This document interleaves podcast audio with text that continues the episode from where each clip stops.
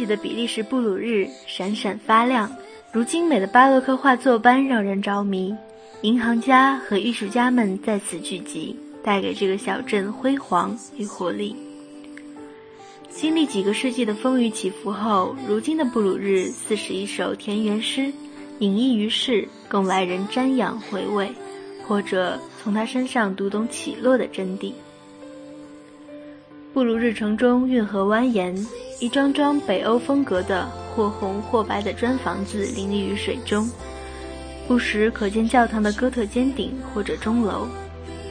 在城中心的南部有一条狭长的湖泊，被称为爱之湖，它流传着一个凄美的爱情故事。罗马人开始征服高卢的时期，这里住着一个老水手和他的女儿明娜。老水手想把明娜嫁给一个他中意的小伙子，并准备让两人很快成婚。但是明娜却爱上了邻村的战士斯特隆伯格，便在婚礼前夜逃进了树林里。最后，当战士从战场归来，找到了藏在河岸的明娜，早已精疲力竭的她死在了爱人的臂膀中。斯特隆伯格悲痛不已，他筑起水坝。在干涸的河床中间挖开墓穴，埋葬爱人，然后放水淹没。从此，爱被深深地埋葬在了湖底。今天的爱之湖，天鹅们在波澜不惊的湖面上悠然自得，缱绻优雅。它们的倒影与身体完美融合，那样纯洁，那样柔软。如果你足够幸运。就能看到一对对天鹅头头相对，似情侣般依偎，就像水晶艺术品一样完美。还有天鹅在公园内的绿地上休憩，四周满是被植物缠绕的院墙、鲜花装饰的窗台，仿佛有世外高人或者神仙眷侣隐居在此。在这安逸的午后，绿荫之下，草坪之上。我戴上当地特色的蕾丝织就的帽子，任风吹拂，抬头看着树叶与阳光嬉戏。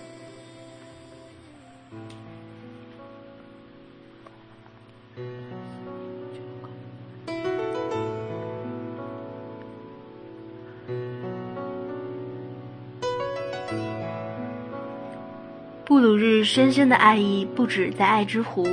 更有被称为一见钟情桥的波尼法爵桥。布鲁日在弗兰德语中就意为桥。随着地理的变迁，布鲁日的人们虽然失去了给他们带来辉煌历史的海盗，但仍保留有城内蜿蜒的运河和环绕古城的护城河，故此布鲁日有“北方威尼斯”之称。波尼法爵桥在众多桥中其貌不扬，但据说。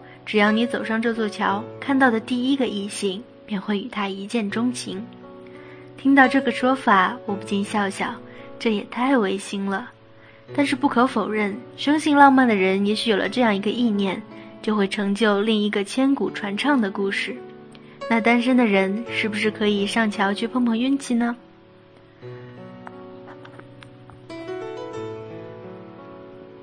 行走在小镇中，不时有人们骑着自行车从身旁经过，上班、上学、购物。仔细想想，生活也可以这样：白天悠游时光，夜间一书一茶伴年华。布鲁日没有威尼斯热情的喧闹，只有清静与优雅。当暮色渐渐变深，月光犹如没入水中。城市的建筑便在水面上留下深沉的倒影。这个在白天宁静的水上城市，到夜晚显出了迷人、凝重而经典的意味。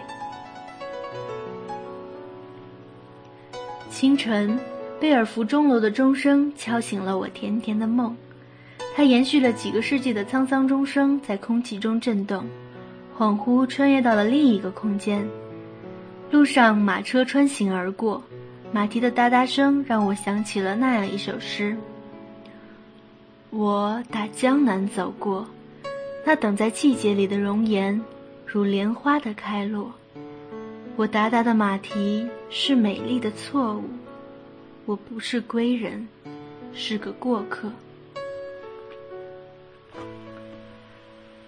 中世纪的身影随着日光在古城渐渐铺开，金与灰的圣血大教堂乍看上去有些阴冷的感觉，里头供奉着耶稣几滴凝固的圣血。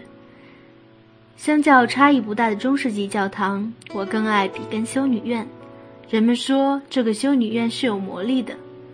据介绍，修女院曾在1346年遭遇城市大火，17到18世纪重建。在41座房屋中有百位孤独的妇女居住。它的建筑不似教堂那般高大疏离，里面异常安静，颜色肃穆。后院中遍植绿树，让人惊喜的是，树下满是小小的水仙花。静静地站在其中，会有一股宁静的力量从心底涌起，这或许就是人们所说的魔力。走入街道，这种魔力又会悠然消失。在布鲁日，我们不追赶着景点走，那儿的人们都说这里更适合散散步，感受一下生活。